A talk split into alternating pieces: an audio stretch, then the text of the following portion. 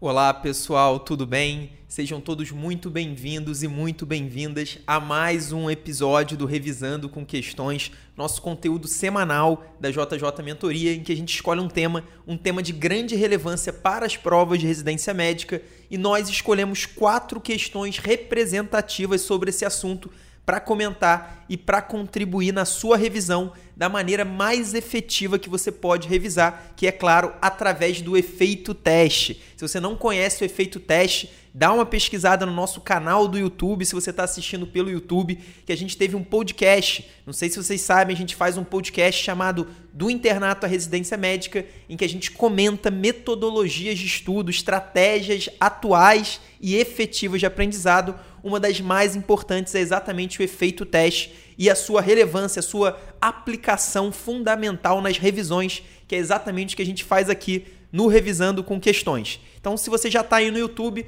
não deixe de se inscrever no nosso canal, faça o seu comentário, é muito importante a gente saber sua opinião, a gente ter sugestões de assuntos também para fazermos mais episódios do Revisando com Questões. E hoje o nosso tema é mais um tema importantíssimo. A gente vai falar sobre os tumores de ovário, um dos assuntos mais importantes aí da ginecologia, assunto que está no primeiro grupo, está no grupo de maior relevância para as provas de residência. Para quem não sabe, a gente da JJ Mentoria, a gente divide todos os assuntos da medicina em quatro grandes grupos. E esses grupos são baseados na ordem de incidência em provas de residência.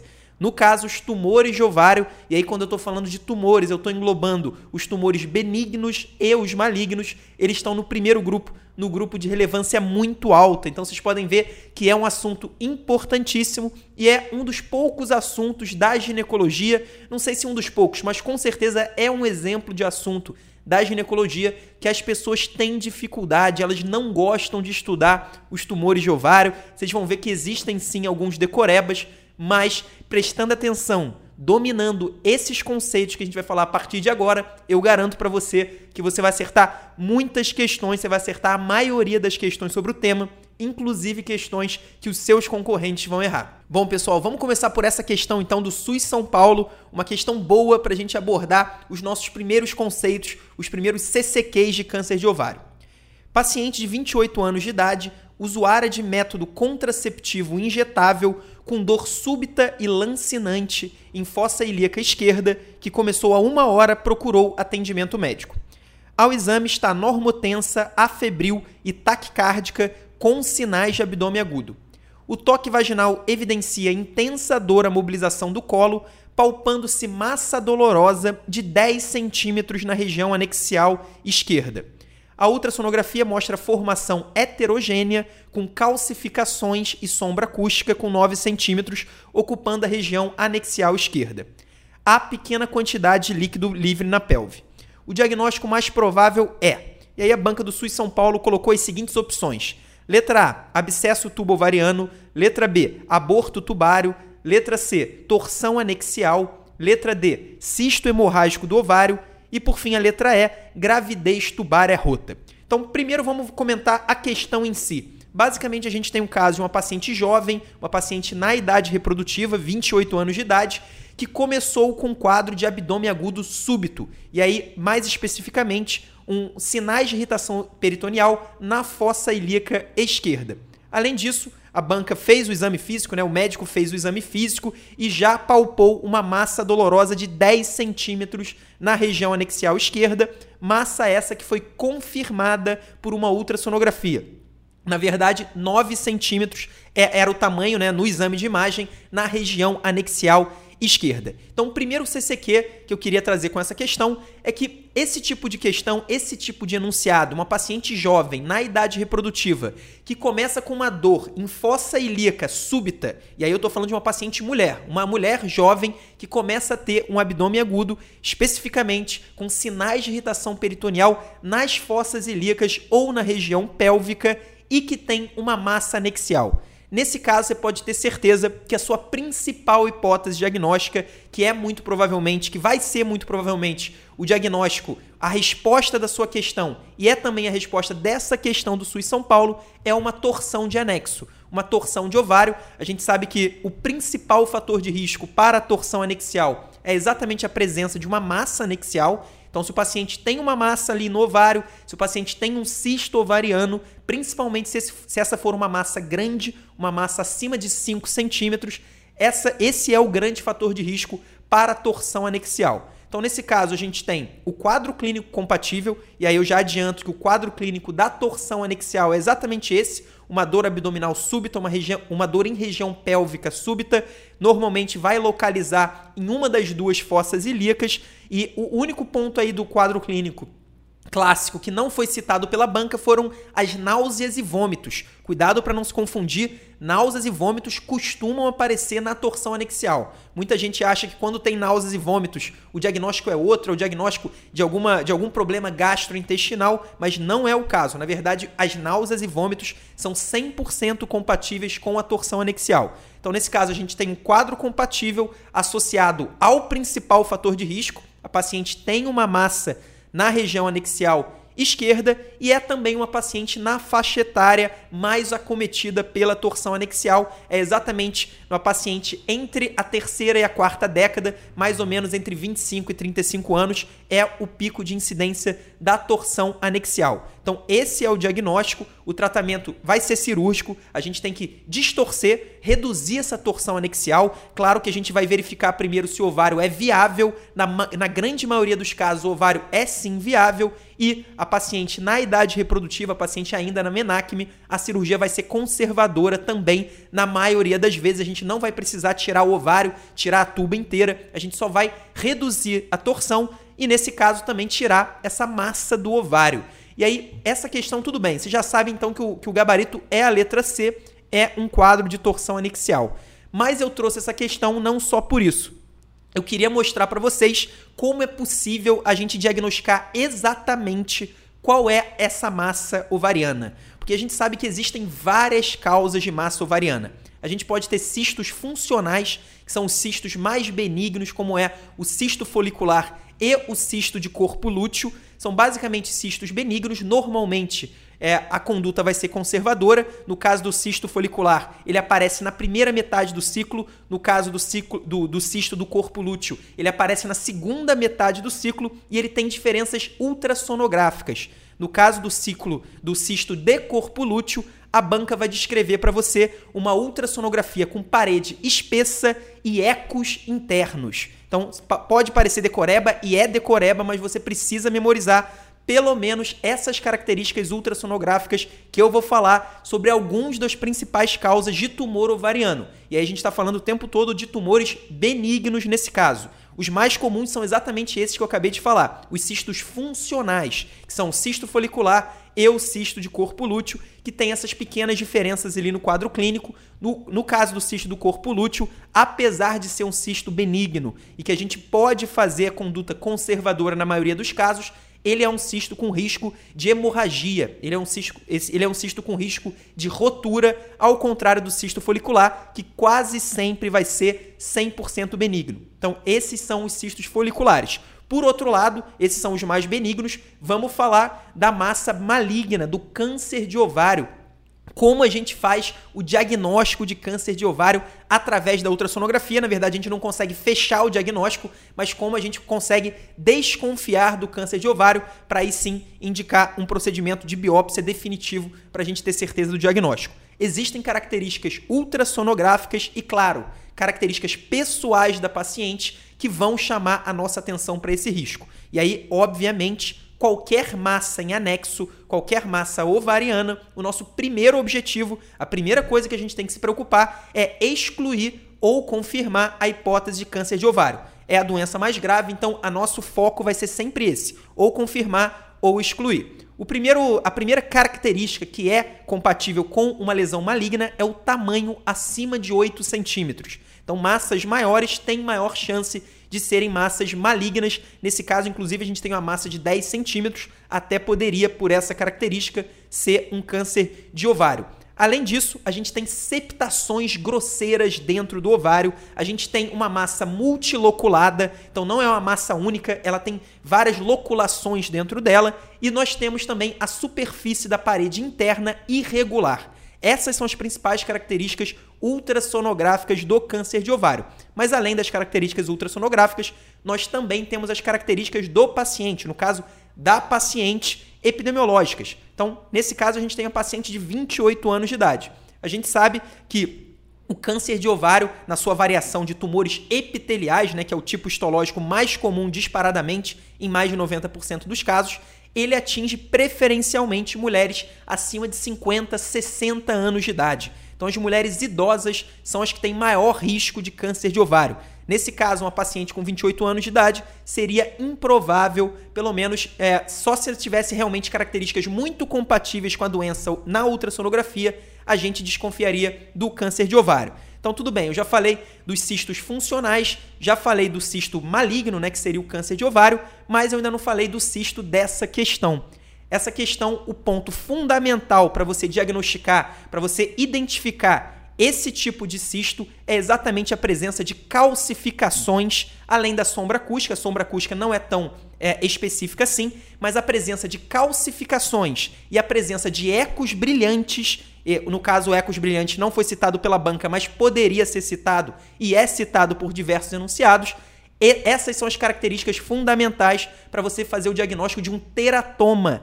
O teratoma a gente sabe que é uma neoplasia germinativa, na enorme maioria dos casos é uma neoplasia benigna, ela atinge mulheres mais jovens, então não é igual o, o câncer de ovário epitelial, que, que vai atingir mulheres idosas, normalmente vai, vai atingir mulheres jovens, às vezes até mulheres pré-púberes podem ter o, o, teratoma e a gente chama, quando ele é um teratoma benigno, a gente vai chamar ou de teratoma maduro ou de cisto dermoide. Vocês podem ver essas, essas nomenclaturas sendo usadas pelas bancas e, repetindo, o ponto fundamental para você fazer esse diagnóstico é uma descrição de uma ultrassonografia com calcificações. As calcificações, não sei se vocês lembram, mas o teratoma é uma neoplasia germinativa e ele pode dar origem a diversos tecidos, inclusive o dente a gente pode ter uma aparência de dente dentro do teratoma e esses pontos vão fazer as calcificações que também são responsáveis pelos ecos brilhantes na ultrassonografia. Então, se você se lembrar dessa associação do teratoma, que podem aparecer tecidos bizarros que não deveriam ter no ovário, como por exemplo o dente, por isso a gente vai ter as calcificações e os ecos brilhantes. As bancas de residência médica simplesmente adoram colocar essa descrição. Pode até ser que alguma banca ou outra te mostre uma imagem de uma ultrassonografia. Normalmente não vai ser difícil você encontrar os ecos brilhantes, eles realmente são brilhantes, mas na maioria das vezes você vai ter, como tem nessa questão do SUS São Paulo, apenas uma descrição. Então, provavelmente essa paciente tem uma torção anexial causada por um teratoma benigno, por um cisto dermoide. E aí, o tratamento do cisto dermoide, do teratoma benigno, é cirúrgico. A gente vai fazer uma cistectomia, a gente vai retirar essa massa. Então, uma questão muito boa do SUS São Paulo para a gente revisar alguns CCQs importantes de câncer de ovário. E o gabarito é a letra C, provavelmente uma torção anexial, que é uma complicação clássica das massas ovarianas. Agora vamos dar uma olhada nessa questão da UFPR, da Federal do Paraná, uma jovem de 22 anos vem ao consultório preocupada, pois a sua avó acaba de falecer de um câncer de ovário, aos 72 anos de idade. Você explica para a paciente sobre os fatores de risco e prevenção do câncer de ovário. Assinale a alternativa que reduz o risco de câncer de ovário.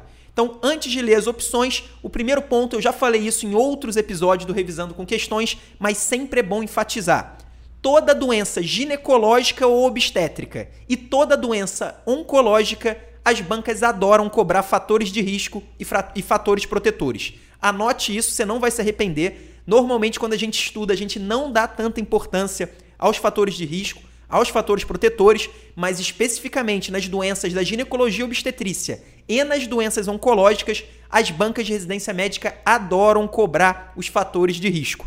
Nesse caso, o câncer de ovário, ele une as duas características. Ele é uma doença ginecológica e também uma doença oncológica, então com certeza você precisa saber dos fatores de risco. Então vamos agora olhar opção por opção. Na verdade, a banca quer saber qual dessas é um fator protetor, um fator que reduz o risco para o câncer de ovário. A letra A é a nuliparidade, e aí eu já começo falando que assim como no câncer de mama, a nuliparidade é um fator de risco e não um fator protetor contra o câncer de ovário, assim como é a menopausa tardia, que está ali na letra C. Então a letra A e a letra C trazem dois fatores de risco para o câncer de ovário e não fatores protetores.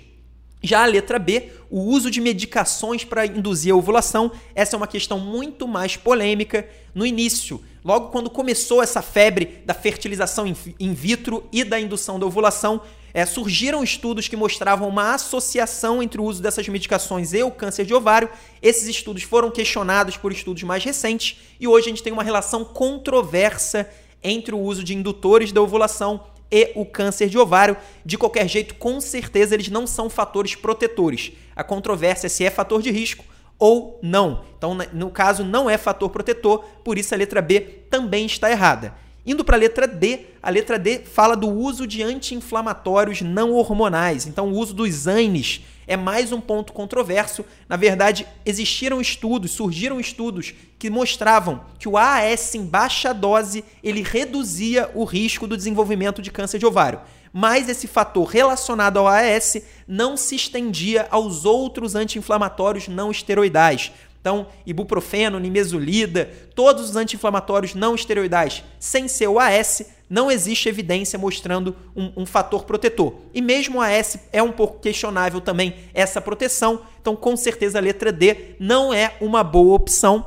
Ao contrário, claro, da letra E, a última opção, o uso de contraceptivos hormonais. Isso, esse é daqueles CCQs que você não pode esquecer. Por quê? Porque as bancas de residência médica cobram sempre e a maioria dos candidatos bem preparados vai acertar essa questão.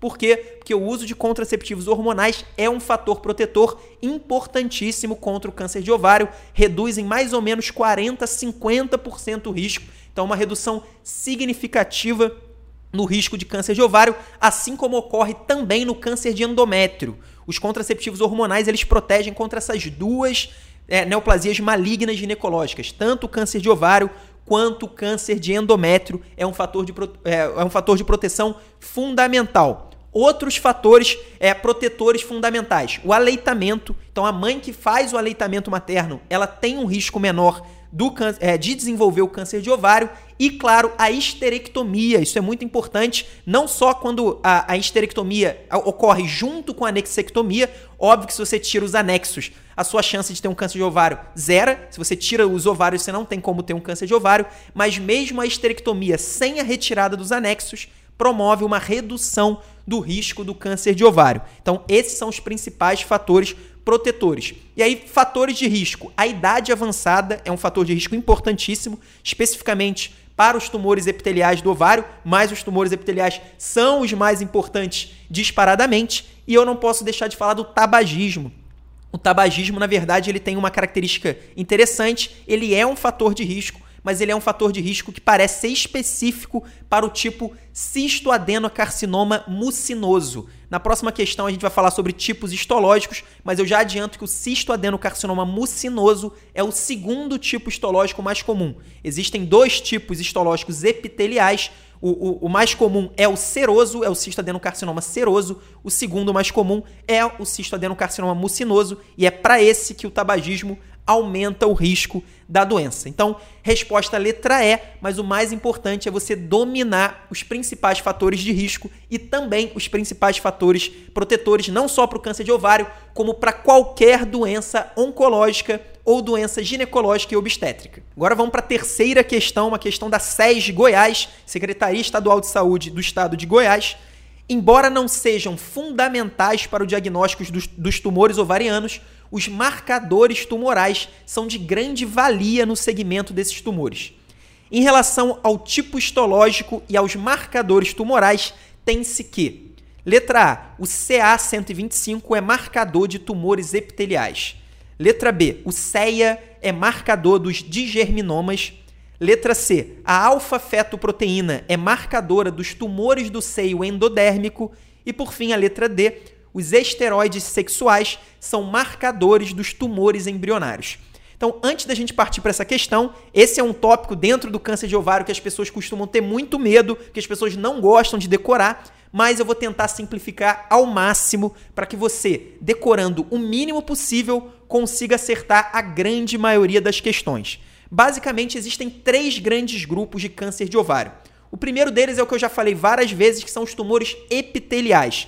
eles são disparadamente os mais comuns. Dentro do, dos tumores malignos, eles equivalem a mais ou menos 95% dos casos. Então, os tumores epiteliais são os mais comuns. E aí, dentro dos tumores epiteliais, eu acabei de falar na última questão, nós temos o cistoadenocarcinoma seroso, que é o primeiro lugar, o, o que tem a maior incidência, e nós temos o cistoadenocarcinoma mucinoso. Então, esse é o primeiro grande grupo de câncer de ovário. O segundo grupo são os tumores germinativos, também são chamados de tumores embrionários. Esse, esse, na verdade, é um tipo de câncer, é o segundo tipo mais comum de câncer de ovário. Ele vai afetar pessoas, mulheres muito mais jovens, às vezes meninas na faixa pré-pubre, às vezes mulheres no início da menacme, então logo depois de, da menarca, então, ou então até adultos jovens, na casa dos 20 e poucos anos de idade. De qualquer jeito, a grande diferença epidemiológica é que, ao contrário dos tumores, é, dos tumores epiteliais que atingem mulheres idosas, quase sempre os tumores germinativos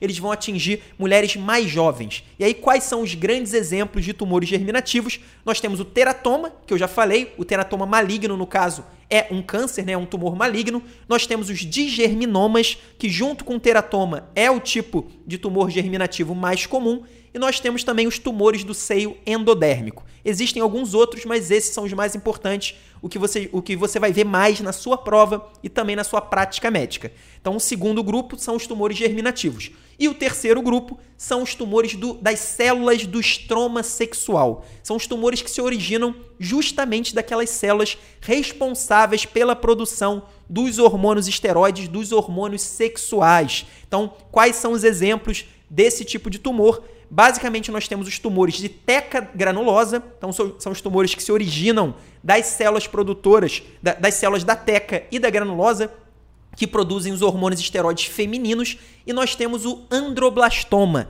que são os tumores é, originados de células que produzem é, hormônios sexuais masculinos. Então vocês já podem ver que cada um desses três grupos tem características diferentes e isso vai afetar os marcadores tumorais secretados por esses tumores. Então esse é um ponto importantíssimo. As bancas de residência médica adoram cobrar, adoram checar se você entende, se você compreende que tumores de grupos diferentes vão secretar marcadores tumorais diferentes. Então agora sim, vamos dar uma olhada nas opções uma por uma, começando lá de baixo pela letra D.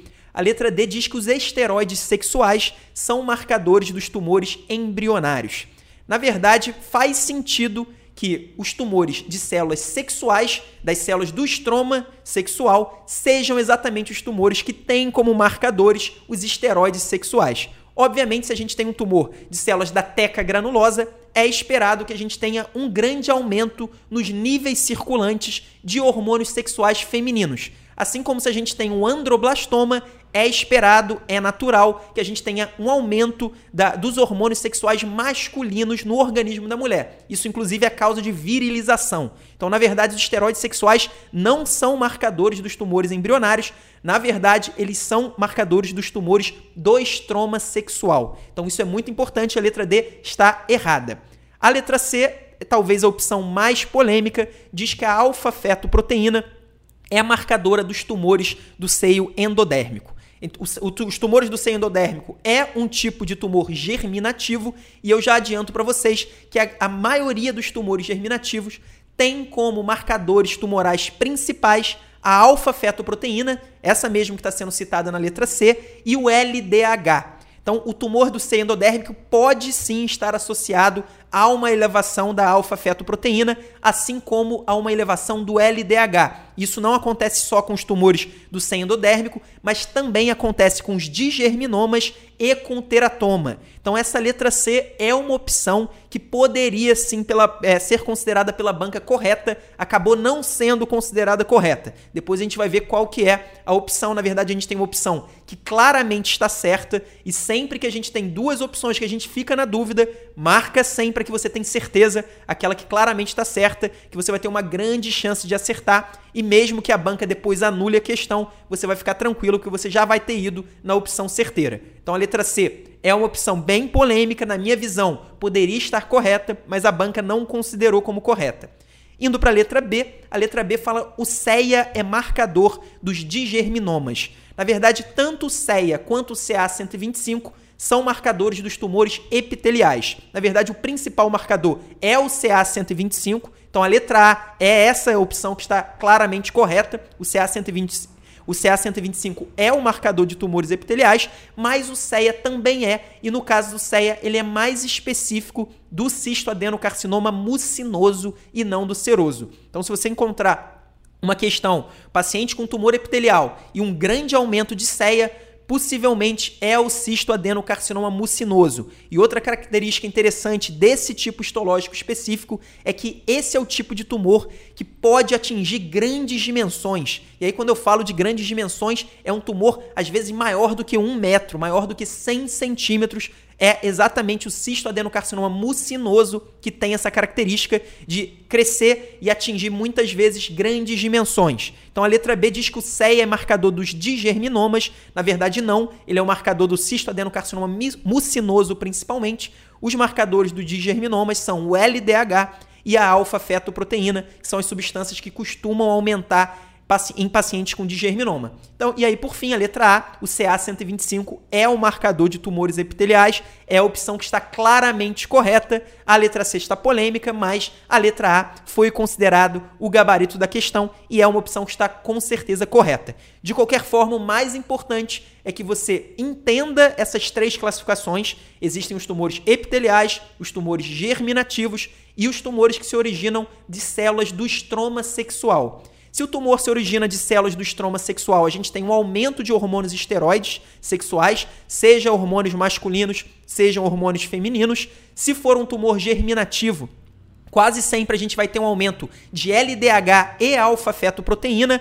e aí só com um detalhe, o teratoma é um tipo de tumor germinativo que também pode causar um aumento da produção de esteroides sexuais. Na verdade, o teratoma por ser um tipo de neoplasia que pode se tornar praticamente qualquer tecido, né? Então pode produzir vários tipos de substância. Então é como se fosse o nosso coringa dos tumores ovarianos. De qualquer jeito, de uma maneira geral, os tumores germinativos produzem mais LDH e alfa-fetoproteína. E por fim, os tumores epiteliais, que compreendem mais ou menos 95% do câncer, dos cânceres de ovário, eles têm como grande marcador o CA125, por isso a resposta é letra A. Agora vamos dar uma olhada nessa questão da Unicamp para a gente ver sobre o manejo, sobre a conduta num paciente que já tem o diagnóstico do câncer de ovário.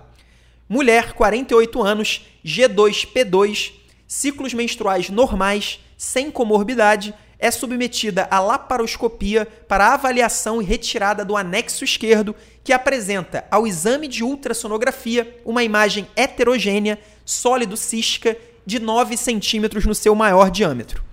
O cirurgião realiza salpingo-oforectomia esquerda com diagnóstico histológico de carcinoma seroso de ovário de alto grau. A conduta é: letra A, segmento ambulatorial com marcadores tumorais séricos, Letra B, realização de quimioterapia com platina. Letra C, realização de salpingo-oforectomia contralateral. E por fim, a letra D, realização de cirurgia de estadiamento. Então, basicamente, a gente tem uma paciente que estava com uma massa anexial esquerda, parecida até com a primeira questão, só que nesse caso, na primeira questão a gente tinha uma paciente de 28 anos, nesse caso a paciente tem 48 anos e o mais importante, Nessa questão, a banca da Unicamp já falou que o cirurgião fez uma salpingo-oforectomia esquerda, então ele tirou a tuba do lado esquerdo, do lado esquerdo e também o ovário, e a gente já tem o diagnóstico histológico de carcinoma seroso de ovário de alto grau. Então esse é o tipo histológico mais comum e a banca quer saber a conduta. Basicamente, em todos os tipos de câncer, a nossa conduta logo após o diagnóstico é a realização do estadiamento. Vai, essa vai ser a conduta padrão. Praticamente todos os tipos de câncer seguem exatamente essa mesma regra. E aí, claro, a pergunta é: como é feito o estadiamento do câncer de ovário? Existem várias neoplasias com tipos de estadiamento diferentes. A gente vai ver algumas que a gente vai fazer o estadiamento quase todo através de exames de imagem. A gente vai ver outros, como o câncer de ovário, em que o estadiamento é basicamente cirúrgico. A gente vai fazer o estadiamento do câncer de ovário da mesma forma que a gente faz o tratamento padrão do câncer. Então isso é muito importante, memorize isso. Esse é um dos CCQs, talvez não, com certeza é o CCQ mais importante sobre o tratamento do câncer de ovário. É exatamente isso. O estadiamento é feito da mesma forma que o tratamento. E aí, como é feito? Qual é essa cirurgia do estadiamento? Isso é importante porque nessa questão, por exemplo, o cirurgião já tirou o ovário esquerdo e a tuba esquerda. Será que para fazer o estadiamento a gente poderia fazer ali como está na letra C? A gente tirar a tuba direita e o ovário direito e tá tudo certo? Não, vocês vão ver que na verdade o procedimento utilizado para o estadiamento do ovário, a gente tira as duas tubas uterinas, os dois ovários, a gente tira o útero, a gente faz uma omentectomia, que é chamada de omentectomia, que pode ser tanto infracólica como infra, infragástrica. A gente vai fazer a dissecção de linfonodos pélvicos e paraórticos. Então não basta a gente só tirar o, a tuba e o ovário de um lado. A gente tira as tubas, a gente tira o útero, a gente faz uma dissecção linfonodal e nós também fazemos biópsias de vários pontos da cavidade peritoneal. Então, na verdade, a gente faz um a gente faz, a gente tenta fazer um diagnóstico do câncer. A gente quer saber em quais locais existe neoplasia. Então a gente faz uma inspeção de toda a cavidade peritoneal. Então, além de tirar do, os ovários, as tubas, a gente tira o útero, a gente faz dissecção de linfonodos pélvicos e paraórticos, nós fazemos também uma inspeção e biópsia de pontos da cavidade peritoneal, a gente colhe líquido, se o paciente tem ascite, tem líquido peritoneal, a gente colhe o líquido, se não, a gente faz uma lavagem do peritônio e também vai analisar, vai fazer uma análise desse líquido peritoneal. Basicamente, nós estamos realmente fazendo uma inspeção geral da cavidade para saber onde está comprometido pela neoplasia, onde não está comprometido pela neoplasia. Então a letra C, que diz apenas que nós tínhamos que fazer uma salpingo ou forectomia contralateral, é uma opção incompleta. A melhor conduta está na letra D. A Unicamp, ela só falou de cirurgia de estadiamento, ela não falou exatamente como é feita a cirurgia do estadiamento do câncer de ovário, mas eu acabei de falar para vocês, é uma cirurgia muito mais completa. Agora, antes de finalizar, então a letra D é o gabarito, é importante a gente saber que, claro, existe uma exceção a essa regra. Pacientes que sejam pacientes no período reprodutivo, então elas ainda têm, é, elas ainda não têm uma prole constituída, elas querem preservar a fertilidade. Se for um tumor extremamente precoce, e aí o que eu chamo de, de tumor extremamente precoce é um tumor com estadiamento 1A. O que, que significa o estadiamento 1A? É quando o tumor está confinado a um dos ovários e o ovário tem a cápsula íntegra, então não houve rotura da cápsula ovariana e nós não temos tumor na superfície e muito menos nós temos ascite. Então é basicamente o tumor mais precoce possível. Só atinge um ovário, está dentro do ovário, a cápsula está íntegra, não tem tumor na superfície e também nós não temos ascite. Nesse caso, se a paciente tem desejo reprodutivo, a gente pode fazer toda essa cirurgia, só que preservando o útero e o ovário e a tuba contralateral. Então a gente não vai fazer a esterectomia, não vai fazer a anessectomia contralateral, todo o restante é obrigatório. Então, essa é a grande exceção do câncer de ovário.